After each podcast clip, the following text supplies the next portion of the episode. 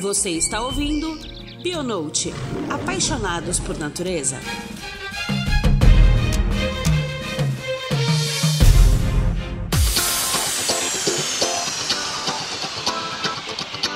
Queridos ouvintes, muito bem-vindos de volta a mais um episódio do nosso Bionote. Neste mês, para vocês que já são apaixonados pela natureza, vão ficar ainda mais com esse tema que trouxemos. Porque quem é apaixonado ama saber um pouco mais sobre como conservar nossa biodiversidade, não é mesmo? Então, hoje será sobre a importância das RPPNs, ou seja, as áreas de preservação particulares. Você sabe o que é? Quais são os processos para tornar uma área privada em uma RPPN? Qual a importância dessas áreas? Para falar sobre esse tema que tem sido cada vez mais abordado, vamos chamar dois lindos biólogos que são dedicados à sua própria RPPN, o Lucas e a Luciene Carrara. Eles que são biólogos e fundadores da Aves Gerais, vão nos contar tudo sobre essa jornada de conservação. Lucas e Luciene, sejam muito bem-vindos ao nosso Bionote. E uma ressalva, tá, gente? Eles vieram de outra cidade para poder gravar esse Bionote com a gente. Então, nossa, eu não tenho nem como agradecer a presença de vocês aqui. Obrigada, Juliana agradecemos. A gente que agradece a oportunidade de estar tá falando de um tema tão bacana que é sobre as RPPNs. Com certeza, e vai ser muito lindo esse episódio aqui. Cissa, mais uma vez aqui com a gente. Seja bem-vinda mais uma vez. Oi, pessoal, tudo bom? Tô ansiosa por esse episódio. Acho que vai ser maravilhoso. Ah, eu também acho. Tô super animada. Então, vamos começar? Então, conta pra gente um pouco da história de vocês sobre, né, até vocês se tornarem fundadores, né, da RPPN Aves Gerais. Então, é, a nossa história, eu decidi começar com o nosso encanto e interesse pela natureza, que vem desde de jovenzinhos, quando a gente gravava Enlouquecido o Planeta Terra, né? E daí, por isso, a gente foi, decidiu a, a estudar biologia e se tornar biólogo. E aí, em 99, a gente se conheceu no laboratório de ornitologia da UFMG. Hum, então já trabalhavam com passarinho. É, é, já trabalhava com passarinho, estava já no meio da graduação. Eu fiz na PUC, o Lucas na UFMG, e eu fui fazer o estágio lá no laboratório. E no laboratório tinha o um programa de anilhamento de aves no Parque Nacional da Serra do Cipó. E aí, quando a gente começou a fazer esse anilhamento, virou assim um vício. Era até incomodada a família, porque todo final de semana chegava sexta-feira a gente tchau e só voltava na segunda. Desaparecia. Desaparecia. Né? Não tinha festa de faculdade, não tinha nada que tirava a gente da Serra do Cipó. E era uma delícia, porque foi o nosso aprendizado. Então, cada final de semana, ai, agora eu sei identificar essa espécie, ai, agora é essa. Então, era aquela coleção maluca de identificação identificação de aves e a gente começou também a deslumbrar com o estudo de comportamento, porque na época o Lucas estava fazendo a monografia dele com o João Graveto. Então a gente amanhecia com o João Graveto e via aquela história linda dos pais alimentando filhote e, e irmãos se ajudando e aquela coisa de comportamento e anilhamento e loucura. Só que o anilhamento, ele era realizado só na parte baixa do parque, no Vale do Rio Cipó, que é onde tem predomina o cerrado. E aí, quando a gente podia, a gente subia a serra. E ali, quem conhece a Serra do Cipó, sabe, quando você começa a subir, começa a aparecer os campos rupestres, que é uma formação encantadora do, da cadeia do espinhaço, né? A Serra do Cipó, ela tá localizada aonde mesmo? A Serra do Cipó, ela localiza, é a norte de, de Belo Horizonte, após Lagoa Santa, e engloba cinco municípios, né? O Santana do Riacho, Conceição do Mato Dentro, Morro do Pilar, Nova União, Jabuticatubas. Itaquaraçu de Minas, é. é. é. Conceição do Mato Dentro, na verdade, não, não pertence ao parque, né? Porque o, o termo Serra do Cipó é complicado, né? É só para as pessoas se localizarem assim. Ela fica próxima de Belo Horizonte, a mais ou menos quantos Porque quilômetros? O que aconteceu? O vilarejo de Cardeal Mota, o antigo Cardeal Mota, que pertence ao município de Santana do Riacho, ele trocou de nome. Então, há mais ou menos uns 10 anos atrás, ele se transformou em Serra do Cipó. Mas o termo Serra do Cipó é muito mais abrangente, porque ele vem lá de trás da criação do Parque Nacional da Serra do Cipó, que é de 80, década de 80, e que engloba seis municípios, se eu não me engano. Mas é, dá um pouco mais de 100 quilômetros após, né, de Belo Horizonte até lá. E aí a gente, deslumbrado lá, voltando aos campos rupestres, né, quem foi conhecer as canelas de ema sempre viva, as pedras voltadas para oeste, né,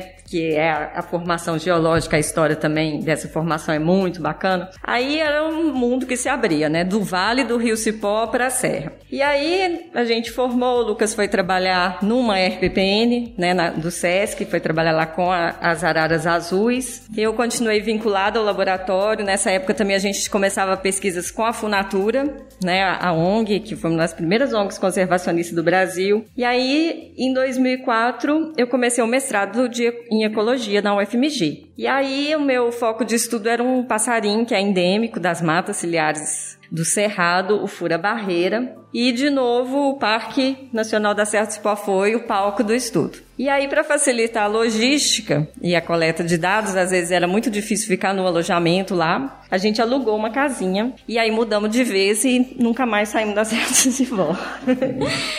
E aí, morando lá na, na, na, Serra, né, já no, na porta de entrada, a gente sempre teve essa coisa de explorar. O Lucas mesmo, ele não consegue ficar para e voltar no mesmo lugar, assim, ele quer só novidade, é aquela, é uma loucura. E eu vou junto, né? E aí, um dia, em 2005, a gente subiu a serra e chegamos no trevo que vai para Morro do Pilar. E lá tem uma matinha. E aí a gente, lógico, né? Sempre com binóculo, cedinho, foi dar uma andada nessa mata. E aí, o que, que a gente começa a ouvir? Tangará dançador, saíra douradinha, é, tie preto e todas essas espécies que eu falei, elas são endêmicas da Mata Atlântica. E maravilhosas, né? Maravilhosas. E aí era uma outra janela se abrindo, porque a gente percebia, gente, em 30 minutos a gente pode sair do cerrado, que está aqui a 700 metros de altitude, a gente sobe a serra, passa por um campo rupestre, né, maravilhoso, e chega na Mata Atlântica.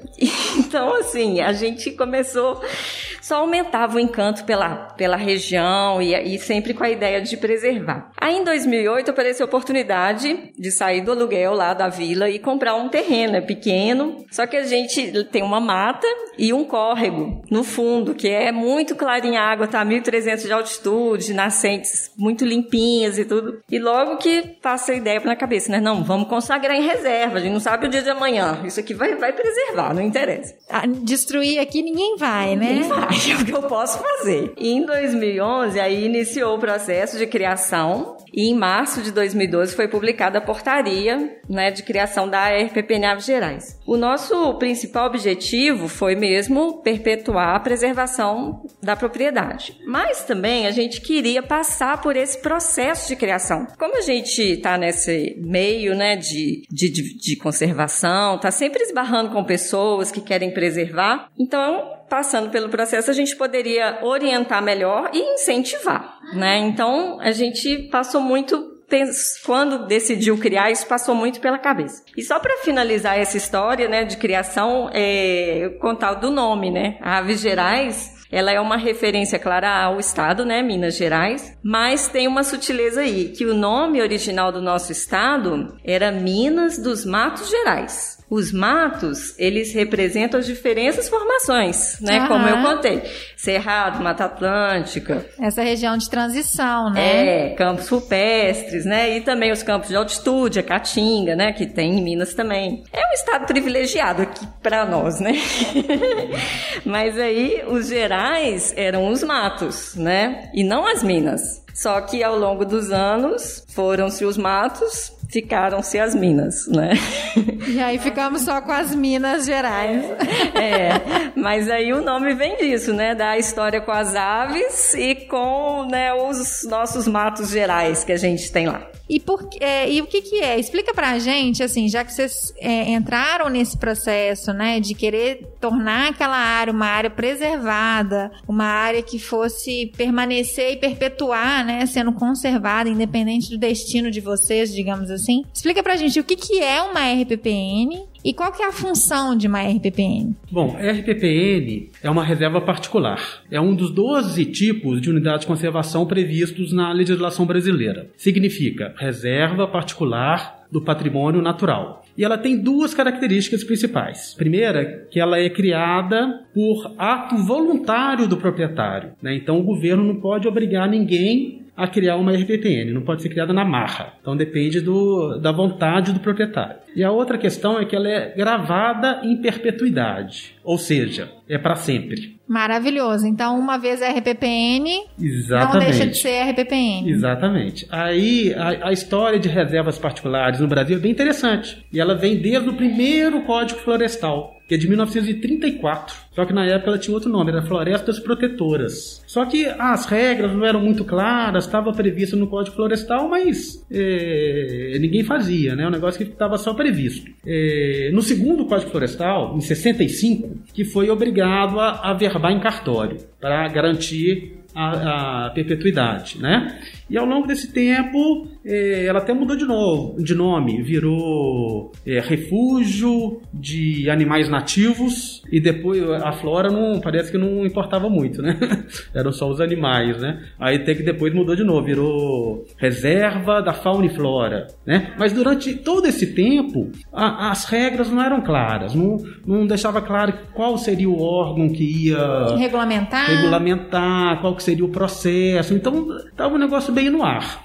Até que em 1990, graças à Fundação Pro Natureza, que é a Funatura, que é a ONG mais antiga do Brasil, junto com a SOS Mata Atlântica, a Funatura ela costurou um acordo entre uma propriedade lá de Pirenópolis e o governo para construir, para instituir a primeira reserva particular nos moldes que a gente conhece hoje, que é a RPPN Vaga Fogo, que foi a primeira, né? Mas é, é, ainda nessa época de, dependia de uma iniciativa muito pontual. Foi uma formatura que costurou um acordo, né? Então a, a, o instrumento ainda não era muito claro. Só em 2000 com a lei do SNUC, né, do Sistema Nacional de Unidades de Conservação, que eles criaram eh, as regras para se criar, eh, como seria para criar a RPPN, quem seria responsável por fazer isso e, e, quais as normas, quais as restrições, né, que deixou mais claro. Eh, fundamentalmente, a função de uma RPPN é a preservação, preservação da biodiversidade. Só que ela permite também alguns usos indiretos dos recursos,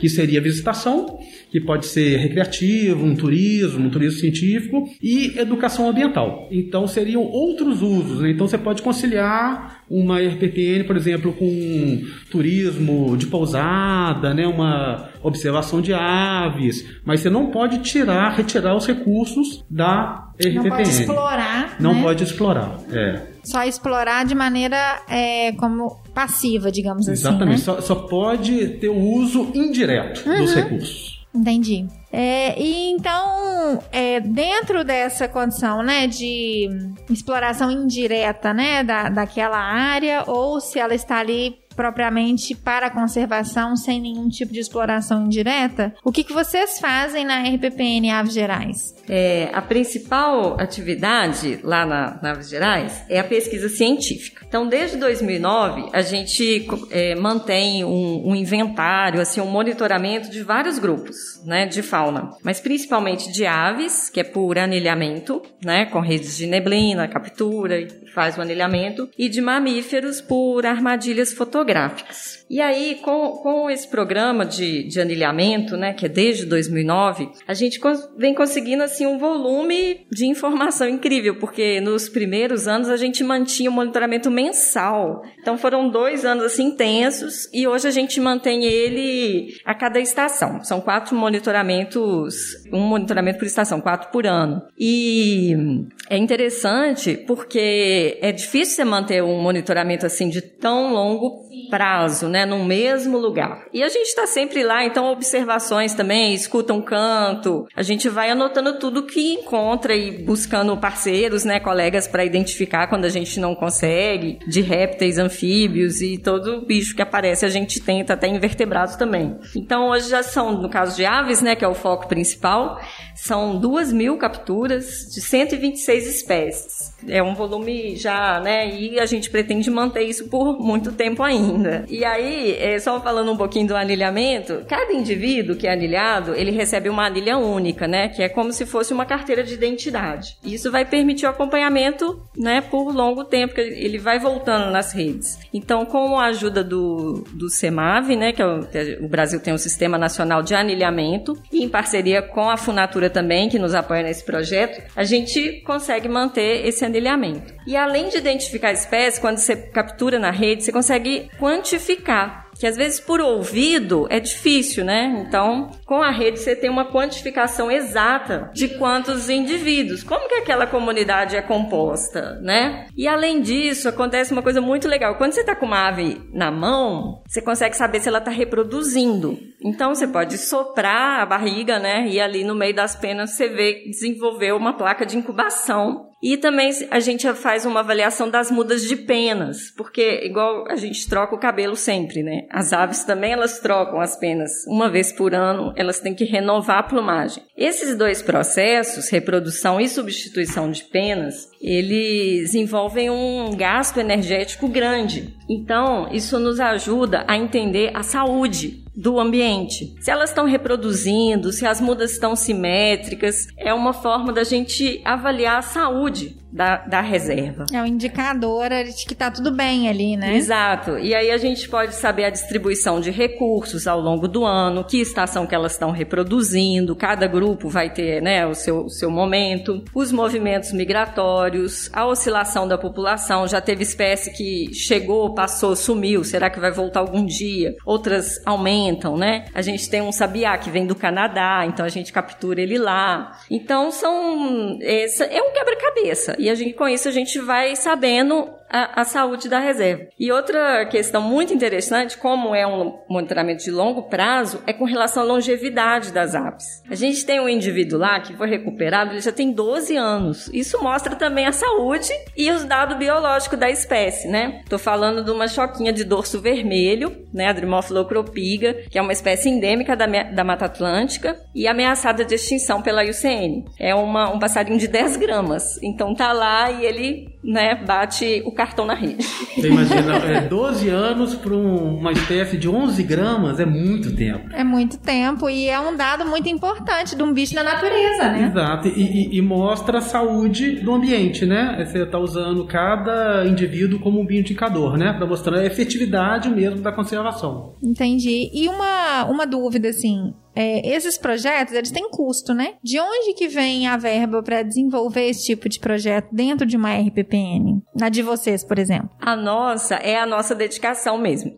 É o que banca, é o amor e a reserva. Porque como a gente mora lá, né? A gente está envolvido com vários outros projetos e muitas vezes em campo, né? Um período às vezes mais longo, 20 dias. E fora isso, são as análises, os relatórios que nos permitem trabalhar em casa, né? Uhum. Como a gente mora lá, a gente consegue manter esse monitoramento, né? São dois dias de rede, então facilita a logística. Se a gente não morasse lá, eu acho que a gente não ia conseguir né, manter esse monitoramento com tanta frequência e tão tão certinho, tão assim, certinho, regular, né? É. Então, por mais assim, às vezes não consegue fazer exatamente naquelas datas, mas a gente mantém ali a amostragem da estação. Então, é isso, é por nossa conta mesmo. E é interessante também é, falar como que. Por que dessa diversidade grande lá na RPP, né? Uhum. Porque ela está localizada no lado do Parque da Serra do Cipó, né? Um parque nacional que ele tem essa,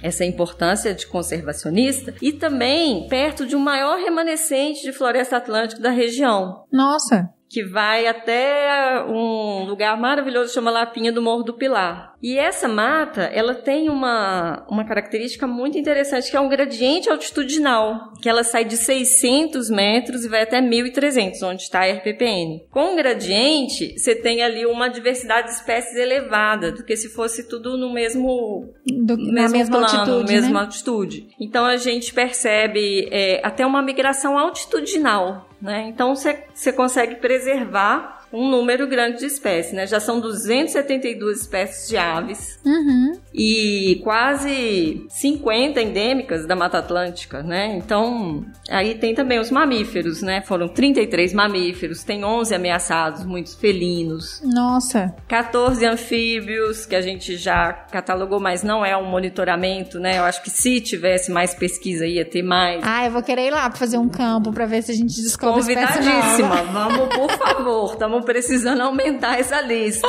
e de répteis também, né? São, estão tá catalogados 23, são 13 serpentes. Mas com certeza é, é, precisa de mais pesquisa e mais, mais apoio. E é interessante falar um pouquinho dessa influência da Mata Atlântica na região, porque o IBGE, até 2004, ele não reconhecia essa região como Mata Atlântica. Se você pegasse lá o limite, estava inserido no Cerrado. E aí, com esses estudos, né, a gente publicou dois artigos e vários outros de outros pesquisadores com flora também e tal. Isso foi mudando. E aí, junto com o conselho do Parque Nacional da Serra do Cipó, a gente já foi conselheiro, a gente foi implantando essa, né, chamando atenção para isso. E recentemente isso foi ajustado. Então, hoje é reconhecido sim como, como Mata Atlântica. Aí, além de manter a pesquisa, né, a gente já recebeu alunos também para acompanhar o anilhamento das aves. E é importante, né, é, para um biólogo saber se é isso mesmo que ele quer e abre outras janelas. Uhum, ter essa experiência, né? É, então a gente já, já,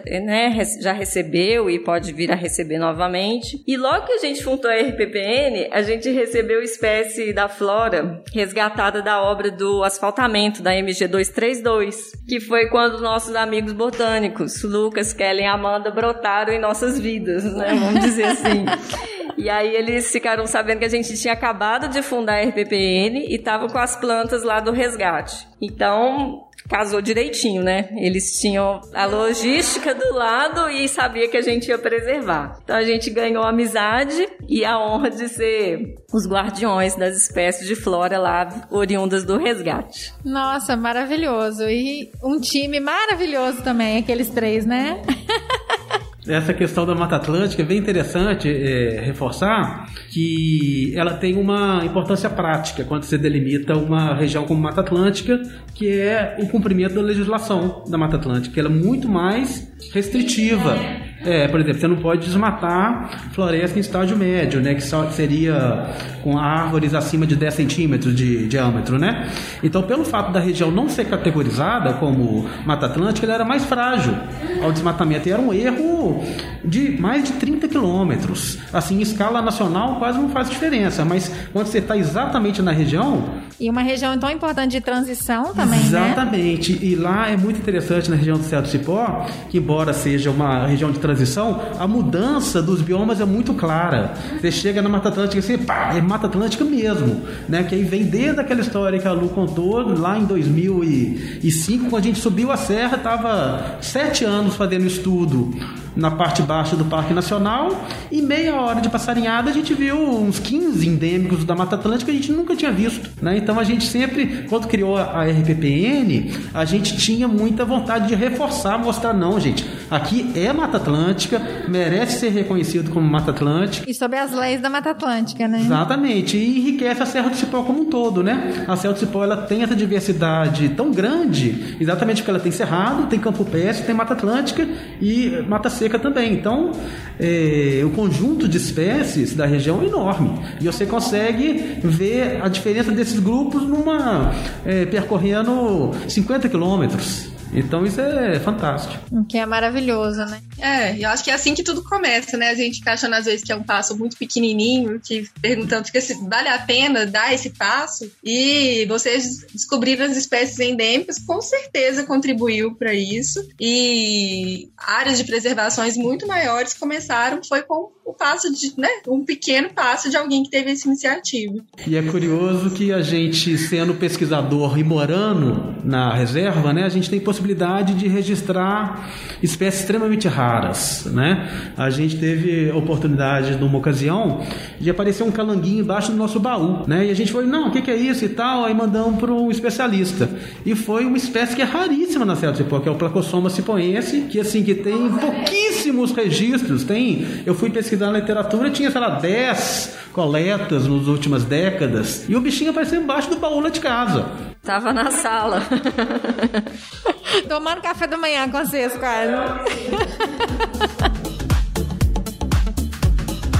Gente, então, e se uma pessoa decide criar uma RPPN, né? Como vocês decidiram, se apaixonaram e decidiram criar, quais que são as etapas que as pessoas devem, devem seguir, prime, os processos e o que, que, que, elas precisam fazer? Qual que é o primeiro passo que elas têm que dar? Então, a primeira, o primeiro passo é ter a documentação da propriedade. Né? É preciso ter o comprovante de pagamento de ITR, que é o Imposto Territorial Rural, o mapa, um memorial descritivo, né? Que aí você precisa de um topógrafo, e tanto da, da, da propriedade como da RPPN. Por quê? Porque nem sempre é, você precisa transformar a sua propriedade toda em RPPN. Você escolhe o limite. Pode ser só um pedacinho, você pode destinar a RPPN. E aí, a partir do momento que você decide estar com esses documentos, você vai fazer um requerimento, né? Eu vou, vou explicar qual órgão, e enviar os documentos. Aí tem uma vistoria técnica, né? O, o analista ele vai realmente dar um parecer favorável de que ali tem uma, uma biodiversidade relevante que justifica, né? E depois é a verbação em cartório. A RPPN ela pode ser criada em âmbito federal, estadual ou até municipal, para alguns municípios. Então, no caso, se for federal, o caminho é o ICMBio. Se for estadual, no caso de Minas Gerais, é o IEF. E aí o ICMBio ele tem um sistema online, chama Sim RPPN, é tudo via digital. Então, no, no site, no link, a gente pode deixar o link, vai lá e vai ter o passo a passo. E o IEF não é tão digital, é mais na base da, do protocolo mesmo, de um requerimento, né, de por, por carta e tudo. Aí você pode pensar, mas qual que é o melhor, né, estadual ou federal? Vai depender da, da, das possibilidades da parceria e de localização da, da reserva. No caso da Aves Gerais, por exemplo, que a gente está do lado do Parque Nacional e está dentro de uma APA federal, a RPP Naves Gerais ela foi criada como federal. E é muito bacana porque você consegue umas parcerias. Então, a gente fez é, uma parceria lá com o ICMBio, através do Parque Nacional, e formamos brigadistas, né? Eu e o Lucas, a gente é brigadista voluntário. E aí a gente conseguiu depois recurso para comprar é, bomba costal, chicote e tal.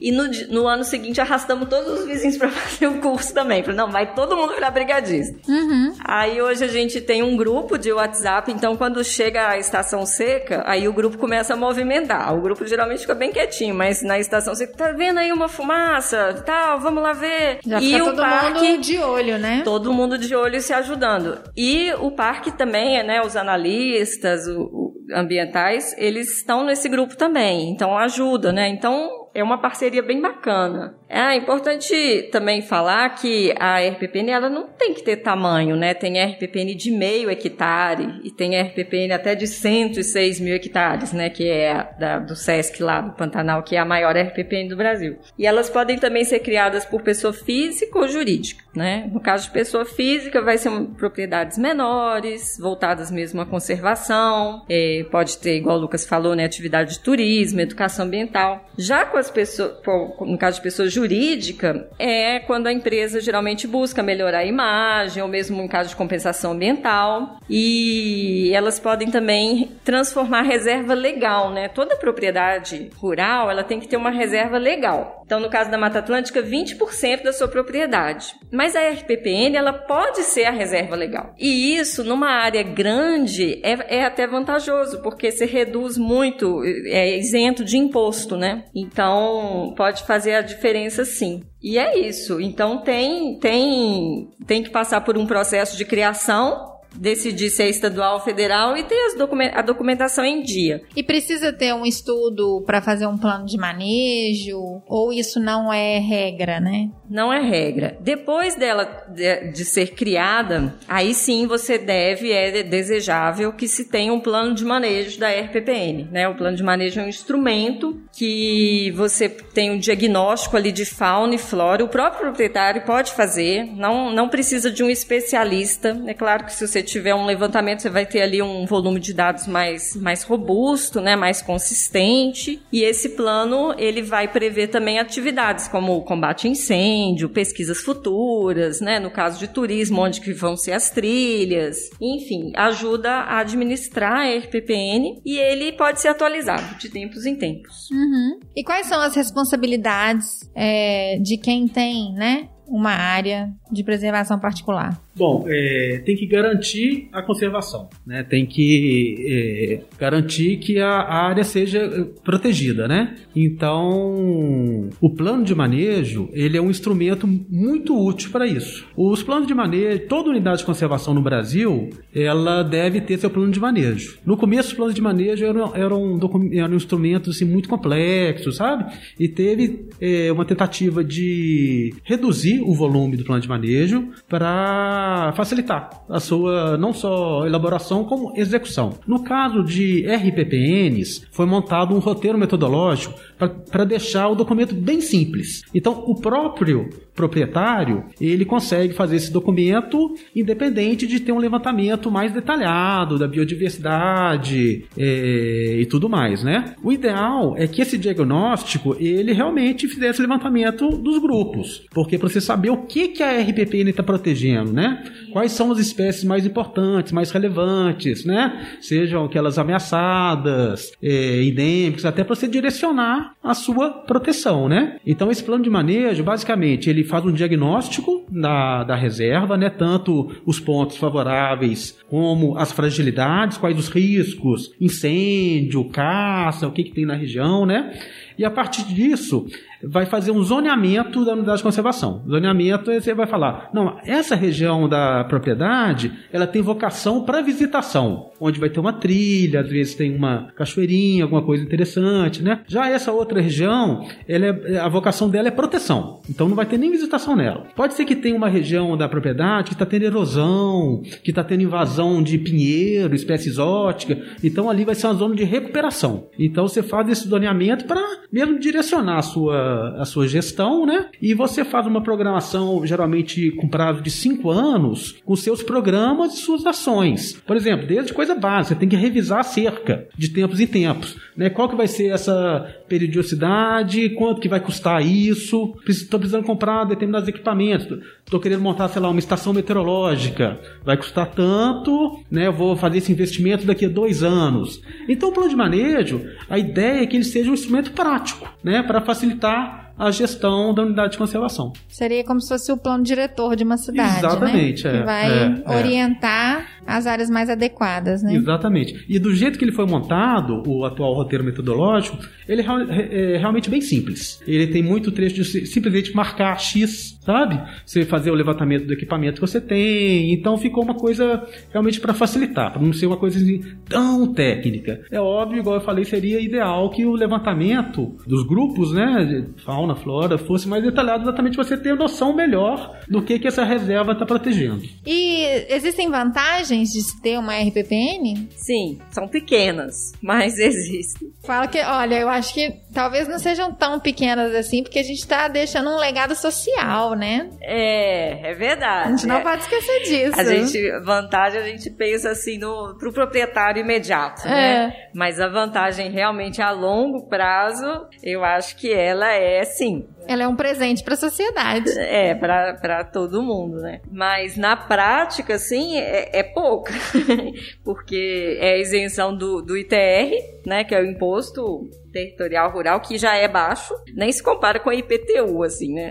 É muito é, menor. E tem prioridade análise de crédito e tem também as parcerias, né, com órgãos ambientais. Então, por exemplo, lá na, no caso da RPP, começa um incêndio, a gente tem prioridade de ganhar apoio para combater do que se não fosse fosse uma propriedade normal, né? Então, no caso de problemas também com caça e tal, uma vez que é responsabilidade do proprietário preservar, a gente tem uma certa prioridade quando acontece algum problema desse tipo. E eu vejo uma grande vantagem quando você cria, lógico você está querendo preservar. Então, te, isso te abre portas para parcerias conservacionistas. Então, ali você vai conseguindo garantir, né, uma preservação. Outro fator muito importante que acho que pouca gente sabe é que quando você verba no plano de manejo, aí agora é lá, já estamos lá no plano de manejo. Tem uma opção lá que você coloca como preservação do subsolo contra a exploração minerária. Hum. Porque se é uma Nossa, propriedade. Isso é importante. Isso é importante. Ainda a mais gente. em Minas Gerais, né?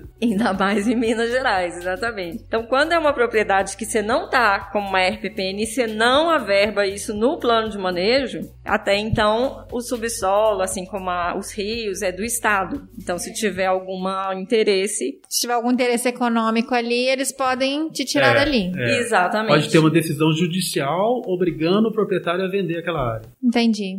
Nossa, Então, são poucas as vantagens, assim, nesse sentido, né, de, de prático mesmo, de retorno financeiro imediato. No Paraná, eles já conseguiram direcionar o ICMS ecológico dos municípios para as RPPNs. Então, você já consegue um retorno, né? E tem a possibilidade também de pagamento de serviço ambiental. Crédito de carbono. Exato. Ainda não concretizou, mas Você pode é um tornar potencial. ela também rentável em prol da conservação, né? Que eu falo assim, um pouco da economia verde que a gente chama, né? Exatamente. Eu acho que se a gente conseguisse valorizar a biodiversidade, né, tornar assim economicamente vantajoso, porque a biodiversidade tem um valor. Só que a gente não tem isso concretizado em moeda. Em cifrão, né? Exato. Então, você pensa, ah, é uma RPPN pequena. É, mas a água a nascente está indo lá, é bacia do Rio Doce, né? Então, a gente está preservando a nascente ali, que faz um bem para todos. Citei o exemplo de água, que é uma coisa bem prática, assim, né? Mas toda a biodiversidade envolvida tem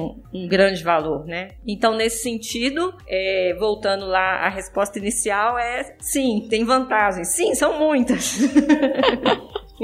Maravilhoso, além de ser um presente para a sociedade do agora e para a sociedade futura, né? E eu fiquei curiosa, é, pessoal, porque no início vocês falaram que, né, é, após instalada a RPPN ela é vitalícia, ela é permanente, mas agora vocês chegaram a falar que, dependendo, né, da, do- das decisões tomadas no plano de manejo, ela pode ser, vocês podem ser obrigados a vendê-la. E eu fiquei em dúvida também é se pode ser uma decisão do proprietário vender, ou enfim, se ela é repassada para herdeiros. Eu queria saber como que funciona essa parte de, de vender ou desfazer uma RPPI. É, a questão, assim, cê- cê- é, só para deixar claro, né, a, a fala anterior, é, não é que você é obrigado a vender, né? Seria, essa questão seria no caso de exploração de subsolo, né? Porque essa questão minerária, né? Você tem o direito de exploração do subsolo. Aí, se você é o proprietário de uma fazenda, por exemplo, e encontra um- uma mina, sei lá, de ferro, de ouro, né?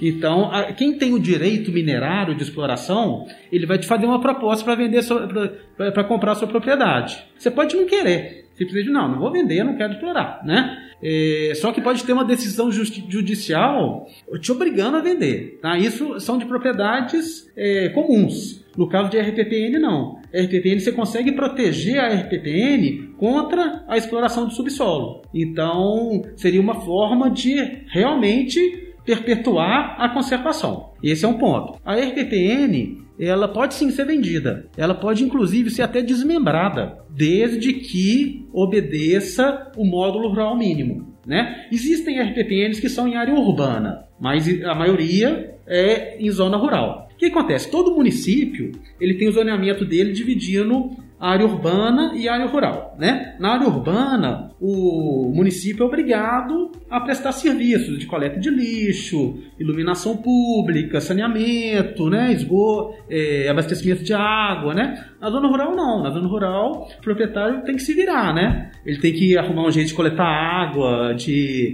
é, dar um destino correto para o saneamento. Né? E o que acontece? Na área rural, tem um mínimo de área, o modo rural mínimo, e geralmente Minas Gerais varia entre 2 e 3 hectares. Então, se uma RPP tiver 30 hectares, teoricamente ela pode ser dividida em 10, desde que obedeça os 3 hectares do município. Né? É, essa questão dela ser desfeita, teoricamente não, né? porque ela não é gravada em perpetuidade, né? então ela é para sempre. Só que do jeito que ficou a legislação do SNUC, né, do Sistema Nacional de Unidades de Conservação, por incrível que pareça, a RPPN ela foi categorizada como de uso sustentável, embora na prática ela seja de proteção integral. Só que na lei ela está como de uso sustentável. E o que, que a lei fala? Ela fala que uma unidade de uso sustentável ela pode ser transformada em proteção integral. Inclusive, existe até um precedente, um precedente que a gente conhece. Na expansão do Parque Nacional Grande Sertão Veredas, uma RPPN foi incorporada ao Grande Sertão Veredas. Mas é uma assim, é uma é uma coisa totalmente contraproducente, porque primeiro você vai onerar o Estado sem necessidade, o Estado vai ter que comprar aquela propriedade que já está sendo conservada e além de custar dinheiro, você vai estar tá, é, acabando com o parceiro em potencial,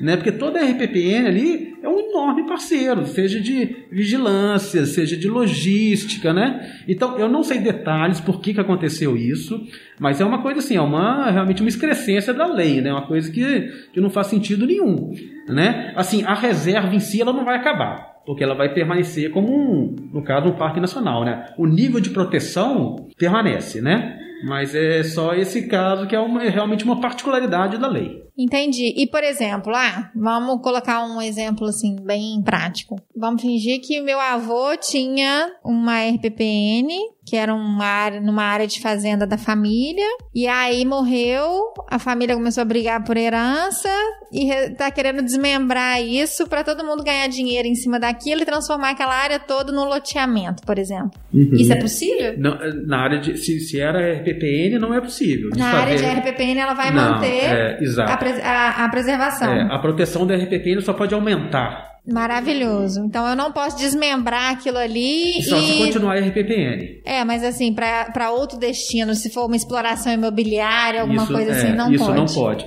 Que até uma dificuldade que tem na lei, quando você tem um terreno desse, por exemplo, é uma propriedade, vamos supor, de 10 hectares, aí entra no inventário, o patriarca da família tem 10 filhos, 50 netos, de repente você vai dividir uma propriedade de 10 hectares em 50, não é possível, porque existe um módulo rural mínimo.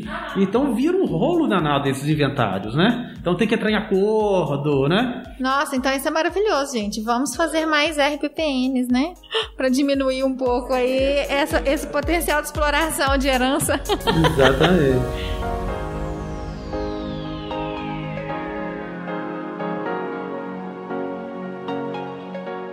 Vocês acham, assim, a gente falou bastante, assim, da importância de conservação da RPPN, né? O, o que, que vocês acreditam que isso agrega para nossa sociedade, assim?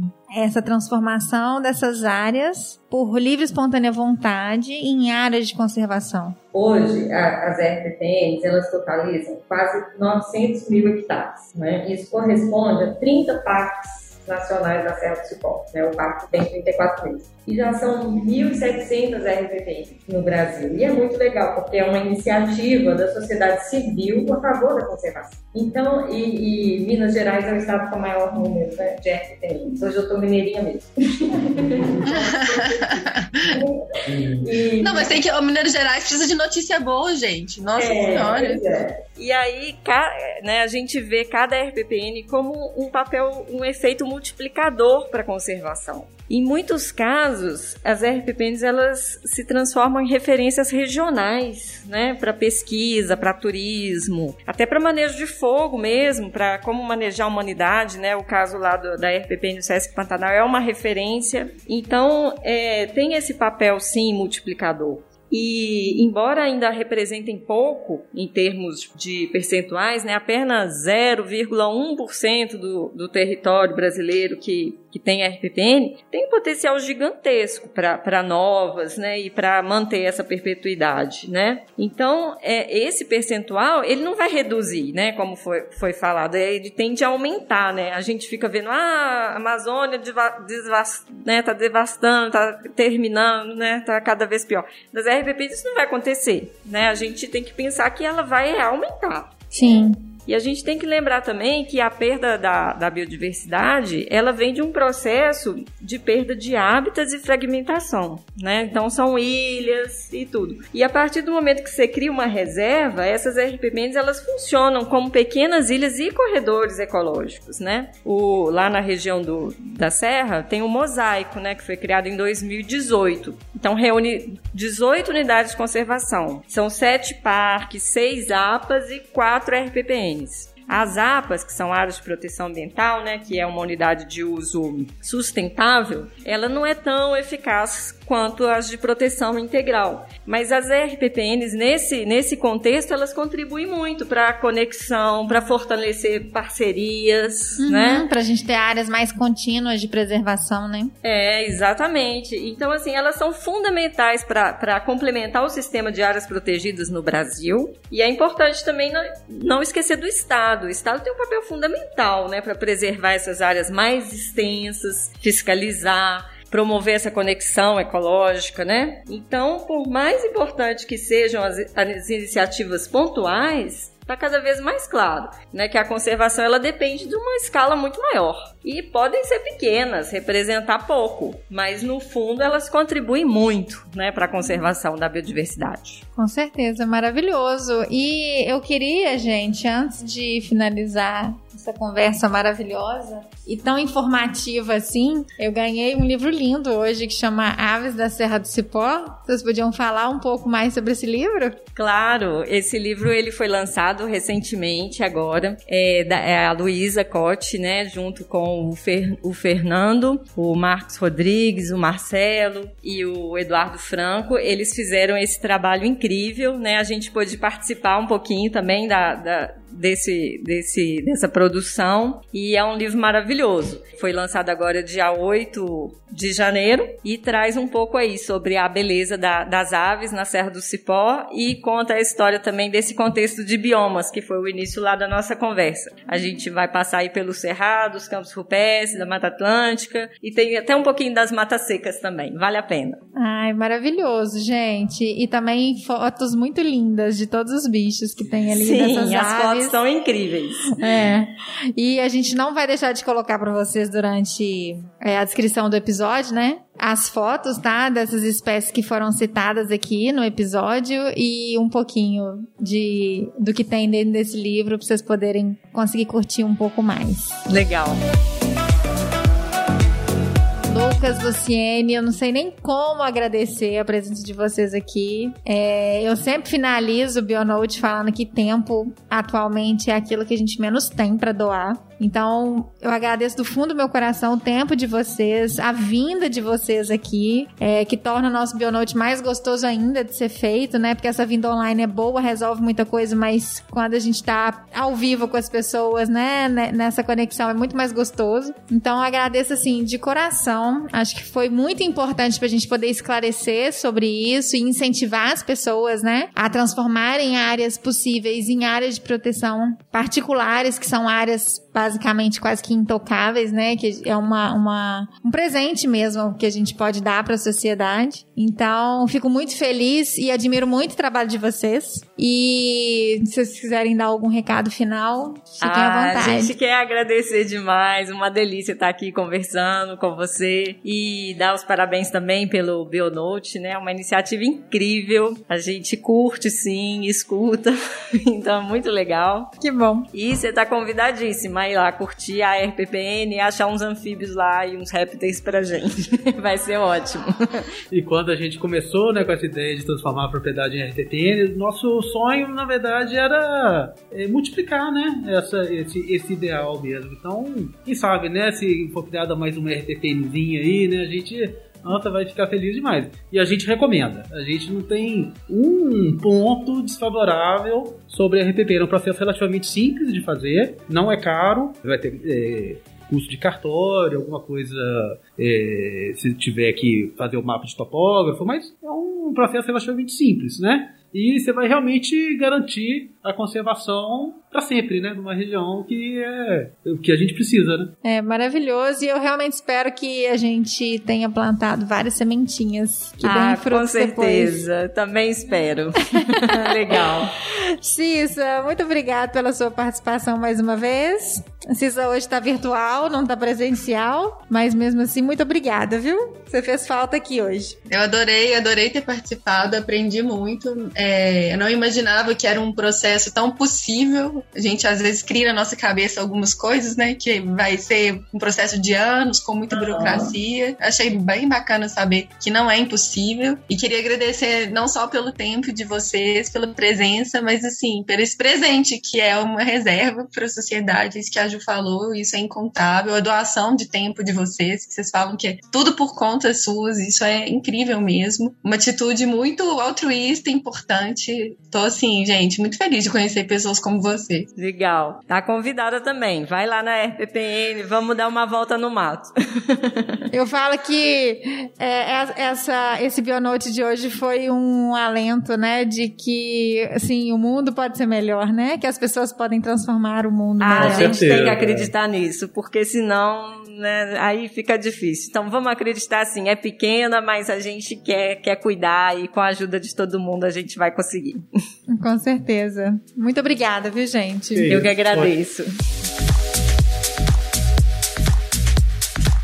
Queridos ouvintes, espero que vocês tenham gostado desse episódio, que enche nosso coração, porque percebendo que tem pessoas que trazem né, esse presente para a sociedade, acho que a vida fica até mais bonita. Não se esqueçam de compartilhar esse episódio com seus amigos, familiares, pessoas que vocês pensem podem curtir esse tipo de tema para a gente levar cada vez mais informação e voz para essa temática tão importante. E não se esqueçam que o Bionote é um podcast da Log Nature, uma empresa especializada em soluções e produtos para quem trabalha com a pesquisa da conservação da biodiversidade. Para acompanhar nossas novidades, fique ligado no nosso site, nas nossas redes sociais, através do www.lognature.com.br, no Instagram log_nature, no Facebook Log Materiais e no LinkedIn Log Nature. Mês que vem vejo vocês. Beijo!